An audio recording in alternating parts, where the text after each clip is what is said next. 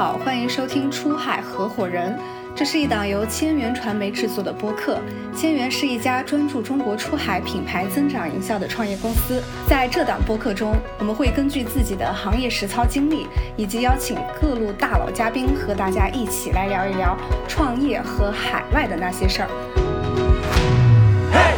区分谁是在卖货，谁是在认真做品牌呢？我有一个理论啊，就是看他办公室里面是马桶还是蹲坑，是吧？所以同样一个供应链，为什么被中国的一些很多商家就变成了卖货，是吧？到了美国的一些人手上，可能就变成了品牌。对，我觉得这其实是一个我们需要去思考的问题。因为他们的这个打法呢，就决定了他不是在用一个这种教科书的方式去真的去做选品。现在我觉得到了一个这种分水岭吧，一方面卖货有问题，但另外一方面呢，品牌好像也没有大家想象的那么的简单。但不管怎么样，这个行业我觉得后续啊，应该会发生一些很多一些本质的变化的。Hello，大家好，欢迎来到这一期的出海合伙人。这一期呢，我们想要畅谈一下在出海行业最知名的一个赛道玩家，那就是跨境电商。而且这一期的嘉宾呢，我们也请到了我们的博哥。博哥呢，他任职于知名的海外大厂，在行业里应该聊了有数百个跨境电商客户，而且入行很早很早。那我们今天就是想请博哥来聊一聊啊，这么多年来跨境电商里面千姿百态的呃不同的玩家，这些人是怎么开始做起跨境电商，以及说现在跨境电商的机遇在哪里，还有没有钱赚？如果想要现在从事跨境电商，这个难度到底有多大？然后这一期和我一起主持的还有玉竹。哎，Hello，大家好。谢谢 Eric 和玉竹的邀请啊，今天也是很期待可以跟大家也算是回顾一下我过去应该入行算有差不多五年的时间啊，可能算是一八年左右来到我现在的这家公司，然后呢也算是进入了啊跨境电商这个赛道吧。过去五年的时间呢，呃，相对呢都跑在市场的比较前线。可能这么多年也前前后后接触啊，聊了这么几百位形形色色的这个跨境电商的客户，所以呢，今天还蛮期待能够把这个这么多年的一些这种感悟吧，一些故事吧，跟大家做一些分享。嗯，呃，那博哥，你觉得你会怎么来去定义跨境电商？对，我觉得这个词对于可能一些对这个行业理解不多的，它其实有点有点拗口啊，因为。跨境，跨境其实虽然它叫跨境，但它真正的意思呢，其实它是一个出口，是吧？它并不是一个一个进口的这么一个概念。虽然说的是一个跨境啊，在我看来最简单的一个介绍呢，就是通过电商的形式把这个产品啊，就是做出口。那现在出口的方式呢，主要啊，主流的大概就两种啊。第一个可能就自己建个网站，我们说叫独立站或者叫自建站。然后呢，卖到这个国外的消费者手上。那第二种呢，就是依赖一些现在主流的这么一些平台，电商平台，就像亚马逊啊、易贝啊这样的一些各种各样的一些平台，包括这个 Shopee 啊什么。那其实跨境电商它存在的时间还是挺长的，觉得可能在最早。呃，十年前它其实是一个非常野蛮生长的一个赛道，然后有很多人利用这个供应链跟信息差，然后快速的赚到了一波钱。然后在二一年的时候，亚马逊有一个这个封铺潮，然后一口气关停了数千个卖家的账号，所以呃，我觉得那个可能是标志着一个跟刷单和铺货的一个时代结束的一个象征。然后现在跨境电商就是两极分化也非常严重，可能头部竞争很激烈，比如说去年 Team。开始做海外之后，给很多头部的这个跨境电商平台也带来了很多的压力。然后同时呢，我觉得国内现在也有很多新兴的品牌在积极的探索出海的业务，有可能是主动，也有可能是被动。因为国内的这这个增长也迎来了一个天花板吧。所以下面就想问一下博哥，现在入局跨境电商到底是不是一个好生意？到底还有没有钱赚？对，我觉得就这个。现在肯定比以前更难，但是呢，结合我也身边一些其他行业的朋友，我觉得跨境电商整体来讲呢，还是一个挺不错的一个赛道。难的原因呢，我觉得大家还是经常喜欢跟以前的时候去比，就是跨境电商可能跟它这个疫情二零年、二一年，或者甚至更早的一八年再往前，因为那个时候可能是一个黄金年代。说的夸张点，就多说是地上有钱捡的这么一个这么一个年代。那可能跟那个比较野蛮生长的那个年代比呢，现在确实赚钱肯定是更难了一点。但如果跟其他的一些行业比啊，整体的这个大环境下，我觉得跨境电商里面还是有很多的一些机会啊，一些变局在里面的。哎，博哥，你聊到了就是十年前，那要不我们也稍微来一个历史回顾？嗯，从一开始这个跨境电商是怎么这些人怎么开始做起来，以及借助疫情。嗯，对，我觉得这个问题是其实大家可能还了解的不是很多，或者不是特别关注的。如果大家知道这个跨境电商可能它起来的一个来龙去脉啊，那现在大家也能够。可能一定程度上的去自己去判断这个事情可能未来的一些走向啊，甚至这个好不好赚钱什么的。因为有很多就是我们身边的一些朋友啊，就同龄人啊，他们都有一个梦想吧，就是要做个自己的品牌，做个自己的产品，自己就是做一个主理人。但是这个事情你看大家聊的很多，但其实真正实际去做的应该比例是挺低的。就是因为呢，自己做品牌或者说卖货或者电商啊，在大家的心里面看来啊，其实是一个门槛特别高。高的一个事情，主要是有两个很大的一个门槛啊。第一个呢，就是你做一个网站啊，就是在大家的这个心目中还是一个很复杂的一个事情，需要感觉你需要懂代码啊，需要有技术水平啊什么的。第二个就是这个跟所有跟供应链相关的啊，你怎么样去采购商品，怎么样去设计商品，甚至你怎么样去发货物流，这个在大家的。意识里面啊，就总觉得是特别难，是吧？特别重、特别脏、特别累的这么一个活，也就是差不多在十年前吧左右啊，跨境电商呢就出了两家公司啊。我如果讲的这个比较简单直白一点呢，就是有两家公司就把这两个。根本的痛点啊，就一次性的解决掉了。第一家公司呢，就是我们国内啊非常出名的这个阿里旗下的这个叫幺六八八，哎，是吧？阿里巴巴，对，它的口号叫什么？找工厂就上幺六八八嘛。你一个普通的消费者在淘宝上下单一样，你去以一个 B to B 的方式去采购商品，解决你的供应链的问题。嗯，所以货源这块通过这在国内幺六八八的平台，就很容易就能得到了解决。对对对，你就基本上啊，你看幺六八八，你只要有一个订单。你可以去工厂上面啊，就随便下单，呃，也不用囤货，是吧？然后呢，幺六八八理理论上啊，这个宇宙上所有的除了军火以外，可能所有的商品你其实都能够啊采购得到，是吧？然后自己也不用设计产品，所以把整个供应链啊，相当于就是一次性的解决了，甚至都不用跑到工厂那边让他打板寄过来，你你都不用过去，是不是都可以？对，完全不用，完全不用，他就把整个这个。供应链的很繁琐的一些事情，就完全的就解放了。嗯，这个确实在中国，感觉这个的效率是任何一个国家无法匹配的。对对对，这个在国外应该是啊没有对标的东西，没有对标的东西。所以幺六八阿里巴巴呢就解决了这个 B 端的供应链的一个问题。另外呢，这个网站的这个问题啊，其实就被那个一家算是加拿大的公司吧，应该是 Shopify。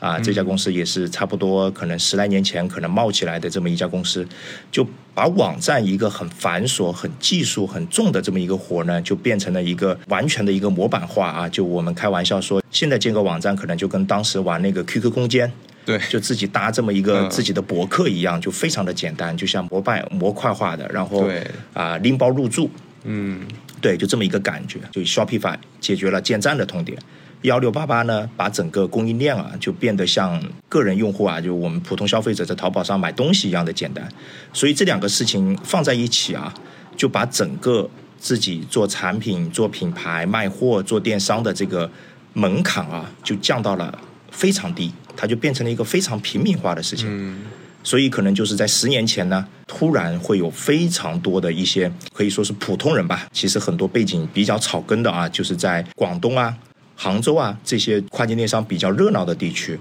可能在那个时候就有很多人已经入局，然后呢，非常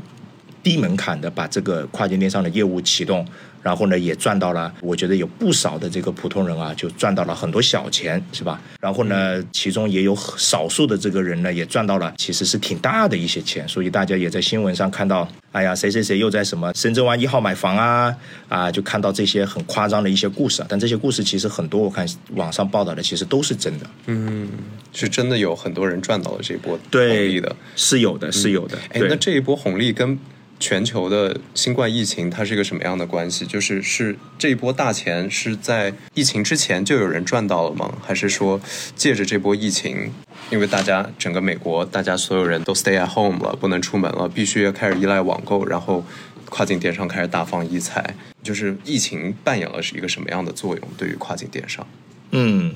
其实啊，跨境电商呢，在疫情前已经有。很多的这个制造财富的这个机会啊，就不管是普通人赚小钱，还是少数人赚大钱，越早的那几年赚钱的人越多。哦，但是进入公众的视野啊，也就是疫情期间才真正的进入。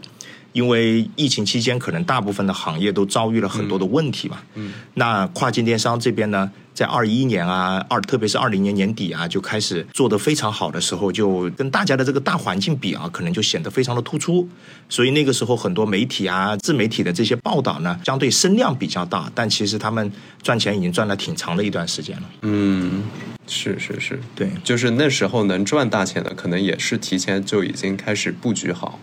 对，已经开始做起来，然后借着疫情这一波，嗯，它实现了一个非常快速的增长，是的，是的，是的，是的，对，这个特别有意思。就我正好那几年也在这个行业里面嘛。首先，二零年疫情刚爆发的时候，其实前面两个月，中国整个国内的供应链啊，甚至物流，相当于是一个停滞的一个状态。嗯。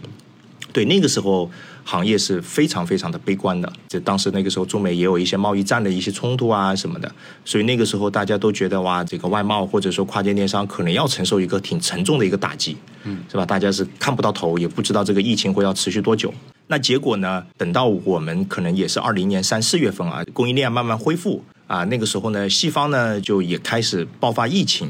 所以那个时候特别有意思，就中国的工厂、中国的供应链、中国的电商都恢复了正常工作。结果呢，西方很多这些国家开始把人都可可能就是关在家里面，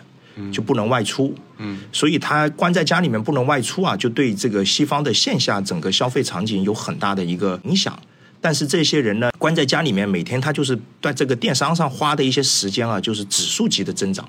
嗯，对，而且每天关在家里呢，它也会催生很多的一些新的需求，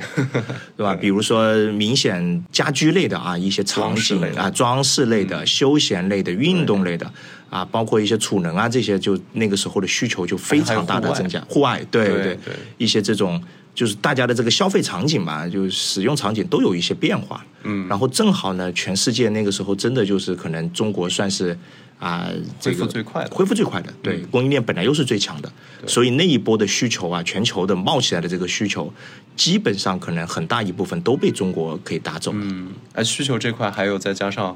美国、欧洲这些国家，他们政府那时候都发放补贴，反而好像消费力又升级了一波。对对，这个特别有意思，因为美美国发了应该前后可能那一年两年发了应该四波钱。嗯，差不多。那时候我有有两波，我在美国我还赶上了。OK，对，那个时候随便一个我的公民可能就会拿到几千美元，甚至上万美元的这么一个完全天上掉下来的这个钱。嗯，然后呢，中国有很多的电商啊，确实它的单价啊也比较低，是吧？相对来讲是这种性价比很高的，所以他们拿到这个钱以后，美国又是个消费大国嘛，所以很容易呢，这帮钱。就直接进入到了中国的一些电商里面，嗯，所以当时网网上有一篇美国有一个记者写了一篇文章嘛，他就说很多中国的电商啊，就能完全的通过它的销量能判断这些钱什么时候有发到消费者的手上，嗯，因为那个一旦到了大家的手上，这个支票它就会引起一个销量的这个非常快速的一个直接的上涨，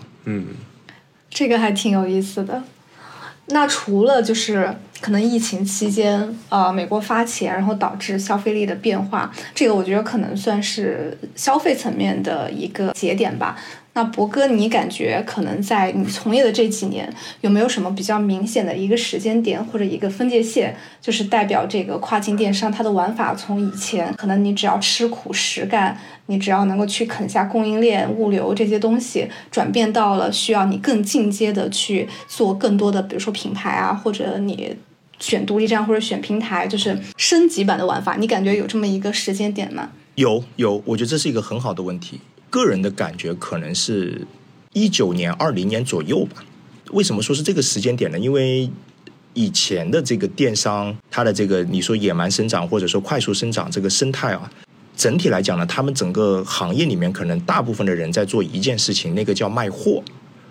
啊，跟我们现在说的这种叫做品牌 D to C 啊，或者做产品，就是现在这些新的这些词啊，我觉得是两个概念，是其实是两批人两种打法。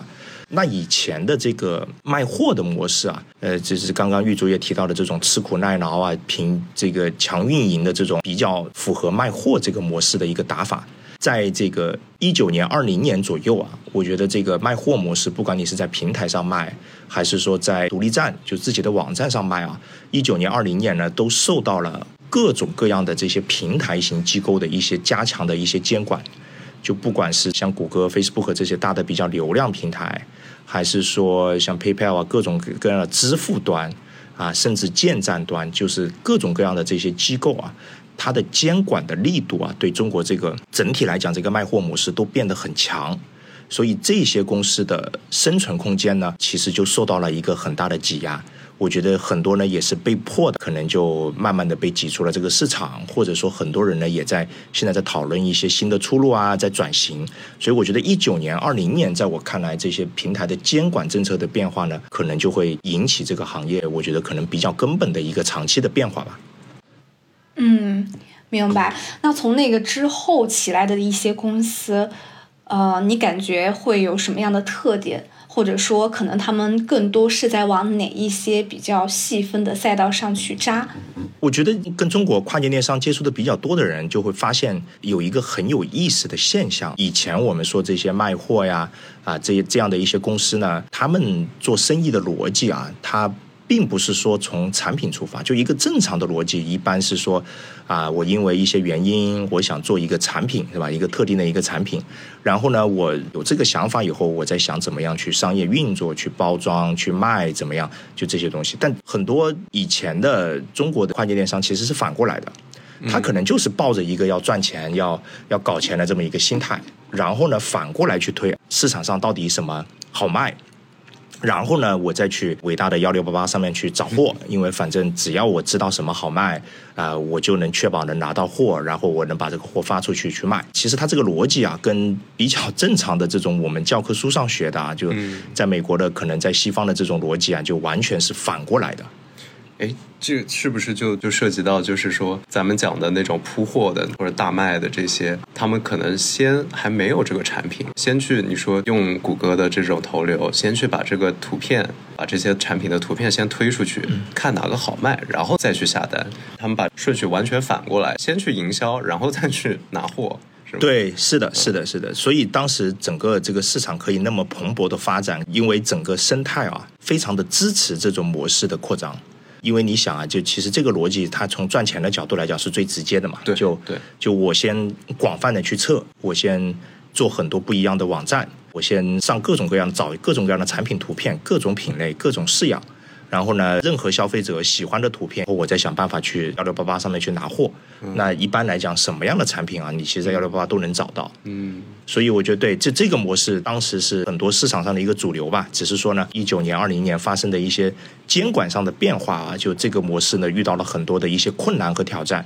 所以呢，他们也被逼着去做一些转型。就刚刚博哥说的这个问题，其实也也涉及到了选品这个事儿吧。觉得对很多跨境电商的准备搞这门生意的人来讲，就还是一个非常头痛或者非常重要的问题。就之前有听呃一个人讲，他身边有朋友是怎么样去做选品的，我觉得还挺有意思。他说他那个朋友就是去亚马逊上看，然后呢看到有一个品类，它的那个评分。就有一家店评分只有三点零，但是他每个月销量还是有一千多单，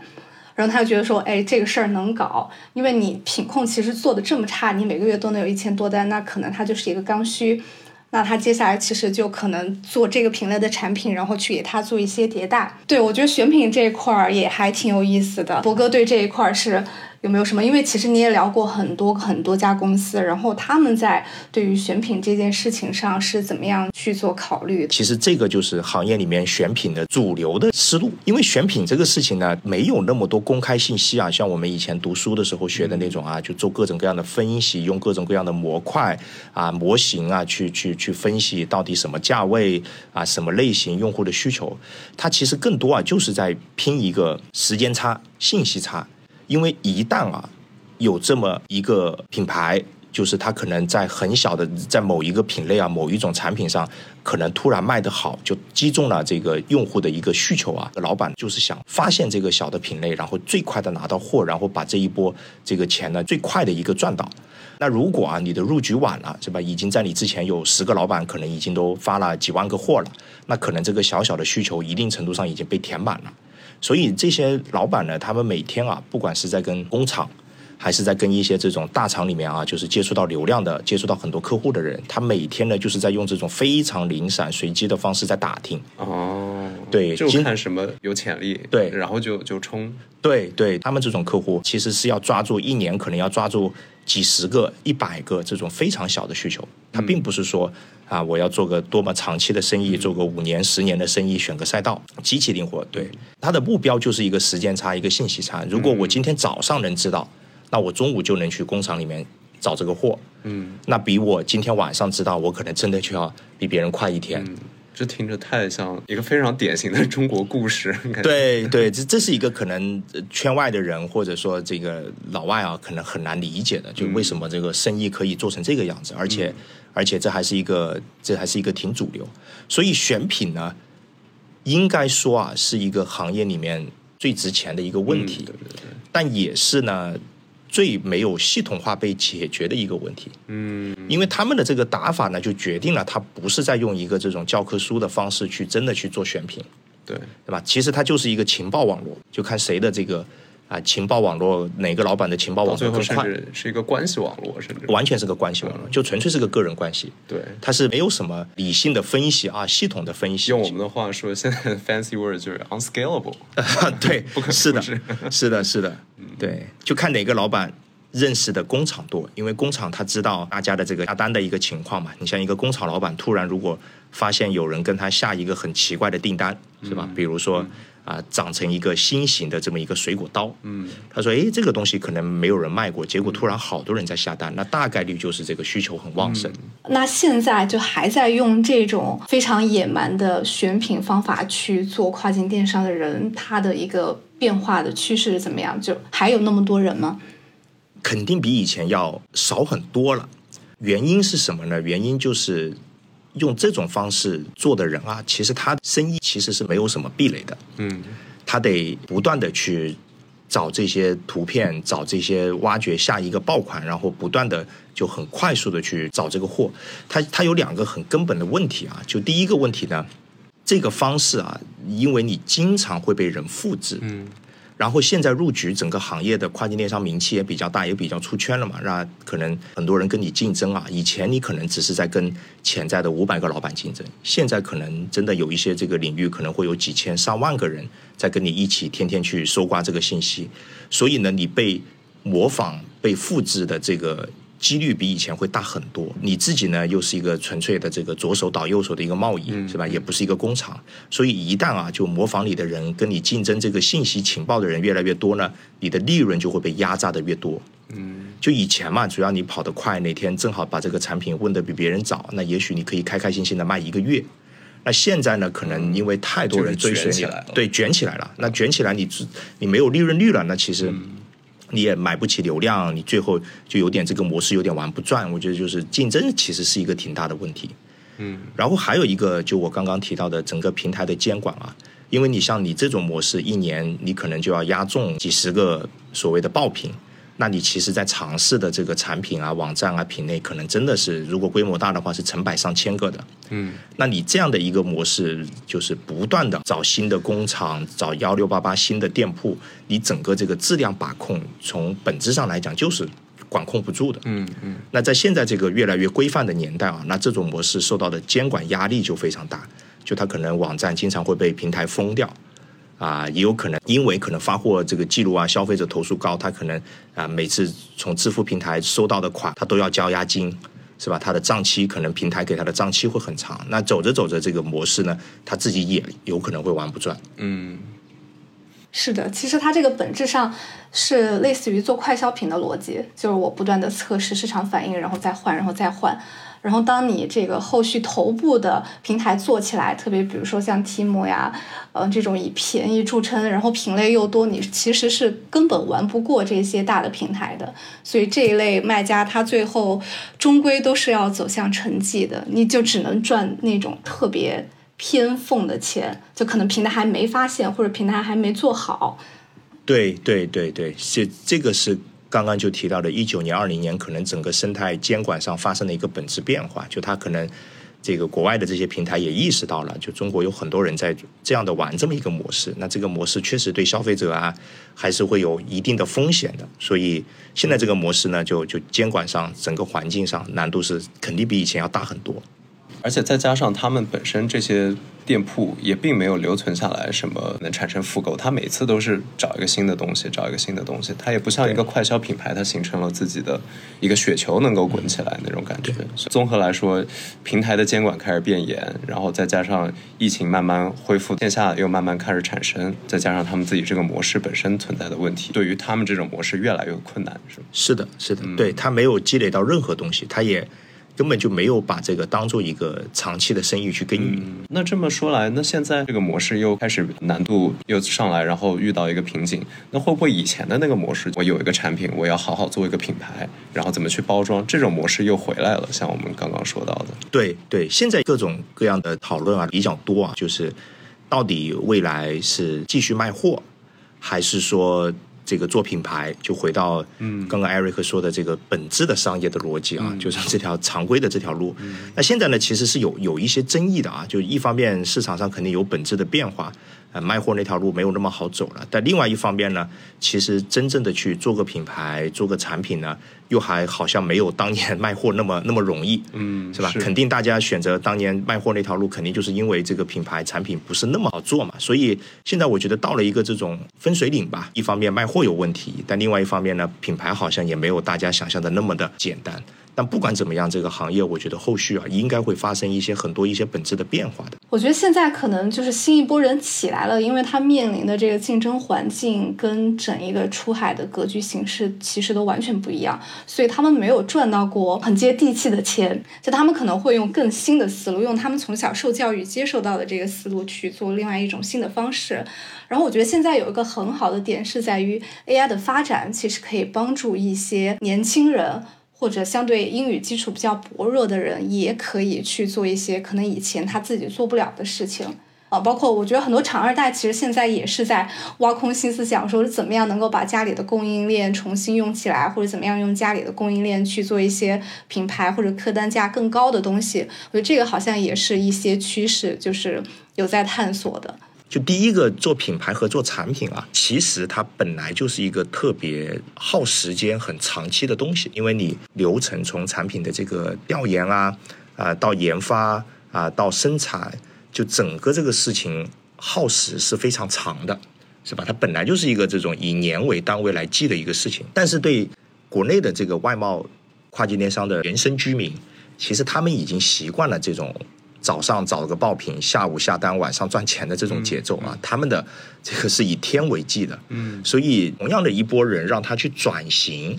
他肯定对他的整个打法呀、认知啊，这个都是有非常大的一个冲击的，嗯，就是以天为计的做生意，变成了以年为计的去看看待一个生意，我觉得这是一个挺大的一个难度，就品牌真的是太好实现，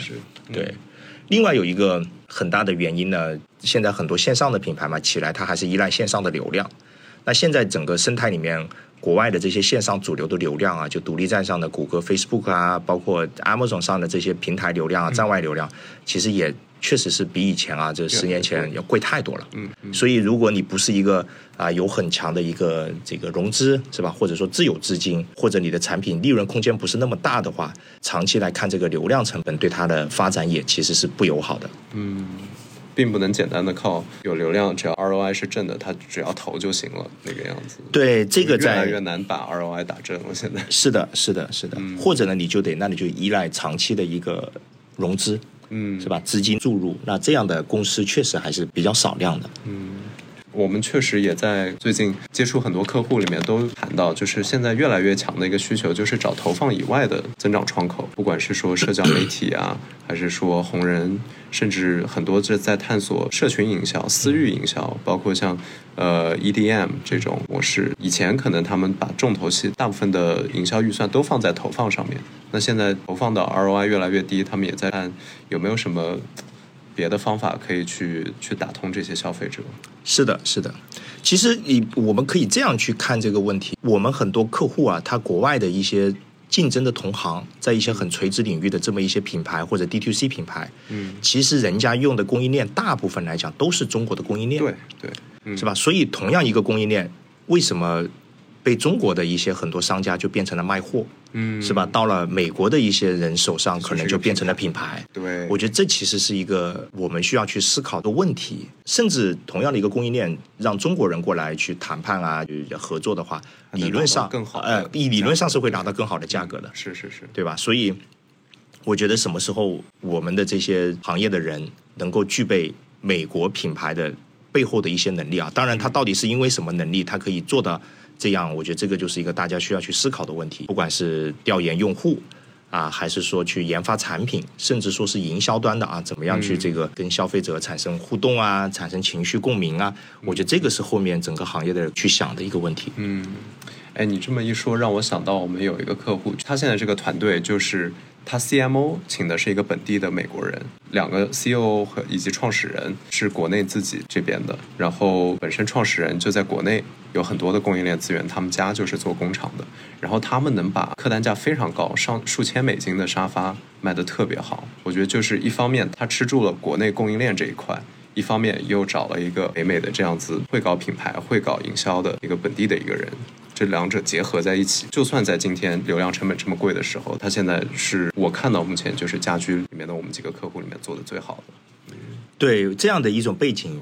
应该是一个理论上最完美的一个互补。对，对，梦幻开局像这样的一个客户的组成，应该是我一只手都可能都不一定数得到很。少。主要我觉得跟创始人的思路也有关系，因为你请一个本地化那样子的一个 CMO 是真的很花钱的。虽然你投入了之后，你也不一定就能有那么好的效果，但你其实从一开始就要放花那么多钱，可能以前是从做工厂生意开始的，他没有这个 culture 或者说这个 idea 去为品牌这么一个东西去投入这么大。是的，嗯是的。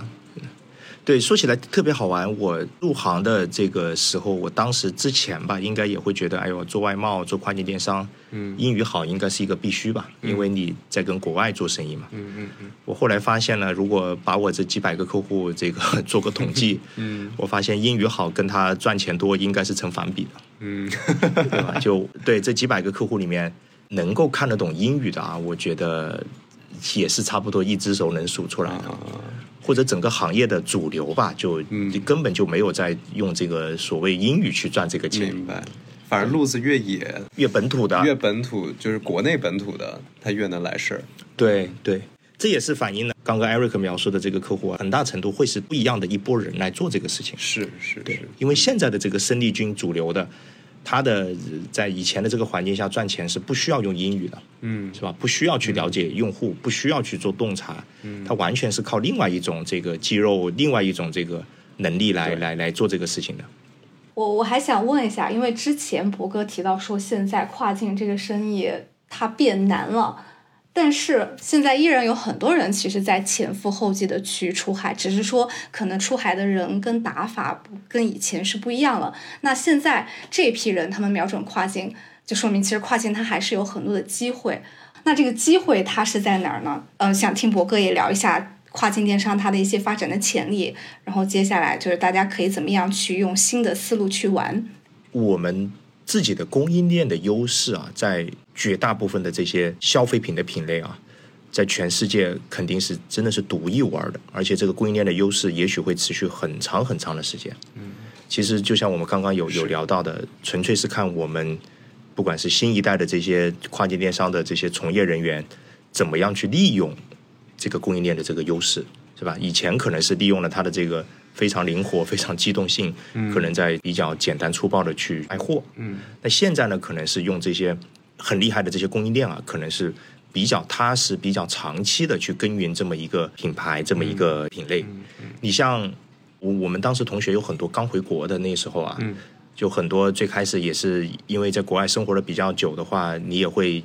比较习惯性的买一些国外的一些衣服啊什么的牌子。嗯但你看现在身边大家回国了这么久，其实很多以前的这些牌子都被替换成了国内的一些嗯。本土品牌。呃，以前我们开玩笑说叫平替，嗯，现在我们也不会用这个词了，因为在在我们看来，这并不只是一个这个消费降级了。对。因为有很多的这些衣服啊，这些普通的这些消费品啊，国内真的它的这个产品的做工，嗯。啊，包括它的这个营销啊，整个感觉，其实真的比国外很多的要好太多。嗯嗯。对，我觉得就是什么时候能把这个能力啊，能够啊、用一个国外消费者能接受的方式带到海外去是，是。那应该会孕育一波非常新、非常大的一个机会。嗯，就我们供应链强，但以前可能是啊、它便宜快嗯，多，但现在是说它性价比高，它质量也好，是。甚至还有一点原创自己的东西，它不有。再是抄抄呃西边的东西了，咱们而是说以前可能是平替，现在是呃我们已经超过我们本来要替代的东西，是的，是的，我觉得很多时候，因为大大家应该都有都有这个感觉，是挺明显的。嗯，对，然后又加上国内电商各种的本土环境，其实比国外要卷太多了，嗯嗯对吧？整个电商生态又又培养了这么多优秀的人才在国内，嗯。所以这些人一定程度上也会被可能是被逼着吧去看一些海外往外走的一些机会。哎，那博哥，在你接触到的客户里面，应该也有挺多在做做国内电商起家，然后开始拓展到海外，或者甚至转型开始做跨境电商的。他们你觉得成绩单怎么样？呀，首先这部分客户有这种需求的就，呃国内可能做的不错的成绩，然后要往海外走，其实现在还挺主流的。嗯就如果你把这些电商品牌这些比较头部的，就每一个品类，呃，天猫上的这些排前面啊，前十、前二十的大卖，我可以说应该大部分已经在做或者在认真的思考做出海这个事情。特别是国内的这些原生的电商品牌，然后有不少呢也在国外啊，我觉得也算是尝到了甜头，啊、有一些不错的成绩单吧，但。啊，还没有那种特别啊亮眼的一些这种非常大的成功，就比如说它海外做的突然比国内的这个销量都要高，这种我觉得还是挺少的。嗯，但有不少可能在某些市场啊受到了消费者啊很意外的一个追捧，我觉得这种现在是有不少的。他们也存在着，首先这一些人，国内的电商呢，它有非常多自己的一些优势啊，出海的话也有一些这个水土不服的一个点。首先的优势呢，就是电商毕竟逻辑啊，国内国外还是有很多共通的事情，就本质逻辑嘛。那经过了国内电商一个这个环境的这个拷打啊洗礼，其实这些人去国外呢，很多时候都是一个降维打击，是是是，对吧？不管你是去西方国家，还是去一些比较这个发展中的这些地区，什么东南亚啊这些地方，那你带过来的这些被国内电商卷出来的这一身技能啊，那拿出去真的很多时候就是降维打击，你的运营能力，你对很多电商流量的理理解，对对。其实都会强很多。嗯这一些人啊，其实他也本来就是正儿八经在国内是做产品，是吧？做品牌，一步步这么多年其实起来的，所以他们很多不管是这个创始人啊，包括核心员工的这个基因里面啊，他还是很崇尚产品的，嗯。还是非常这个崇尚用户的，嗯，所以这些人跟国内的这些原生做跨境电商的人比呢，他在产品思维啊这种用户思维上确实是要强很多，嗯，我觉得会有一些很多很本质的优势吧。但水土不服的这个点在于呢，其实毕竟你作为一个国内啊，不管是有销量、有声量的品牌，你到国外呢，你不不得不面对一个比较残酷的现实啊，就是你积累了这么多品牌有形无形的这些价值，相当于在国外是要卷土重来的。对，因为它毕竟呃这边很多积累的一些用户心智啊，各种它其实是不能够直接被带走的。对他们来讲，就是一个从零到一，所以可能从这个思维上啊，从各种心态上呢，他还是有一个适应的过程。就一方面，他觉得哎呀自己。呃，积累了很多东西啊，我可以带到国外去。但另外一方面呢，发现有很多事情它就是得从零到一做，嗯，对吧？对用户的需求得重新摸索，可能产品的开发它也得少量的，甚至有的时候是大量的需要做一些调整。甚至还有一些 rebranding，对呃，rebranding 配合着所有的包装、整体的物料都要做进行更新。是的，还是的，还有博格，像你刚刚说，就是一开始是他们的一个优势，就是他们在国内卷出来的这个技能一身手艺，但很多这种技能其实放到国外，它无处施展。像呃直播带货，你怎么去？你在你在国外，它并没有这么一个一个渠道，私域营销也不像国内这么成熟，它在国外也无法可能做到这样，还得要顺应可能海外的市场的一些新的玩法，它还是要去要去学一些新的，它可能老的那些技能虽然有，但是可能不是那么管用了。是的，是的，是的。对，这个其实是一个很大的心态的需要调整的。对，就很多时候需要有一个相对比较谦卑、空杯的一个心态，可能要做好很多领域就是一个从头再来的这么一个准备。是是是是，我觉得人才的背景上，这个我我特别有一个很强烈的感觉。我觉得很多可能以前在海外有留学工作经验的，其实也真的应该去考虑一下跨境电商的一些机会，因为刚刚我们提到的很多这个水土不服的难点啊，就讲一个抽象的啊，整个这个国内的品牌跟国外的这个市场消费者啊，互相还其实是离得真的是挺远的。就它离的根本就不只是只是一个太平洋，它也不只是一个语言英语啊时差的一个差距，它更多是一些文化上，就为什么国外的人喜欢这个口味，不喜欢中国的喜欢那个口味，是吧？衣服啊思维，方式对思维方式，就这些呃很大的一个差别啊，它不是简简单单你可以去出几次差，去国外生活一下能够根本解决的，它可能确实公司里面是需要一些这种类似于桥梁的人物，嗯。那包括 Eric 刚刚提到的老外的一个 CMO，那这样的一个人就是扮演一个桥梁，是吧？他能够把他长期的这些用户的认知啊，能够带给这个中国的这些团队和这些供应链。那我觉得，呃，整个市场刚刚我也在开玩笑嘛，就整个这个跨境电商，我就没见过几个真的能看得懂英文的人，说明就是这一部分在国外啊，就是之前留学啊、生活、工作出去的这些人呢，还跟这个圈子还没有互动。嗯，就是你说卖货年代的那些对人，对，其实这么大一个圈子，结果这些留学生都没有进来。如果这两个圈子啊能发生很多的互动，是吧？能有很多人去那工作啊，一起合作做些事情，我觉得能够很快的啊，就是把这个信息差、把这个认知差能够缩小。嗯，那这样的话，那整个供应链呢，我觉得会有很大新的一些机会吧。对，因为其实他们国内的这些品牌之前在国内这么多年的摸爬滚打，呃，建立的对消费者、对市场的认知啊，也也也真的是得益于他们就生活在这片土地上。个人的建议呢是，其实是有一些这个小规模试错的一些方式的，嗯，对吧？因为因为这个事情你不试的话也不会知道。比如说，呃，如果你不想做大规模量产啊，你选择一些类似于比如说众筹，或者在国外做一些这种快闪店，其实如果去打听的话。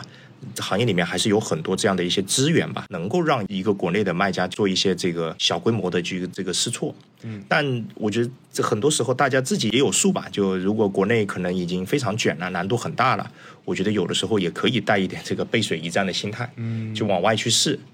我讲一个比较好玩的，可能我最真真切的感到了客户的这个群体的行业的一个变化呢，就是过去五年来，我每次去拜访客户啊。可能现在办公室里面有马桶的这个比例在非常明显的提升，是吗？对，我觉得这是一个挺好玩。我经常也跟身边的同事啊、圈子人去分享这个观察，其实蛮明显的。区分谁是在卖货啊，谁是在认真做品牌呢？我有一个理论啊，就是看他办公室里面是马桶还是蹲坑。对我觉得这个是有一定的道理的，因为卖货它可能就是打这么一个信息差，它的利润是非常的微薄的。嗯。是吧？他今天有可能会赚微薄利润，明天可能流量贵了就可能赚不到钱。嗯，所以他整个公司啊，他可能会做的比较偏远，是吧？这个环境会比较差，那很自然呢，他会选择用一个蹲坑不用马桶。嗯，是吧？那一旦你在认真的做个产品、做个品牌，其实你的毛利率本来就是比较高的。嗯，那这个时候你整个公司也是吧，人才的素质也高啊，各方面，所以你肯定会会会有这么一个马桶。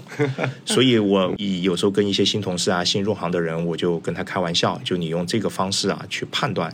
这个公司它的本质是在做品牌、做产品，还是在卖货。嗯，那我过去这五年来呢，基本上我每年拜访的客户数量还都还是挺大的。所以我觉得这个有马桶的这个客户的比例，就是在 非常明显的在提升。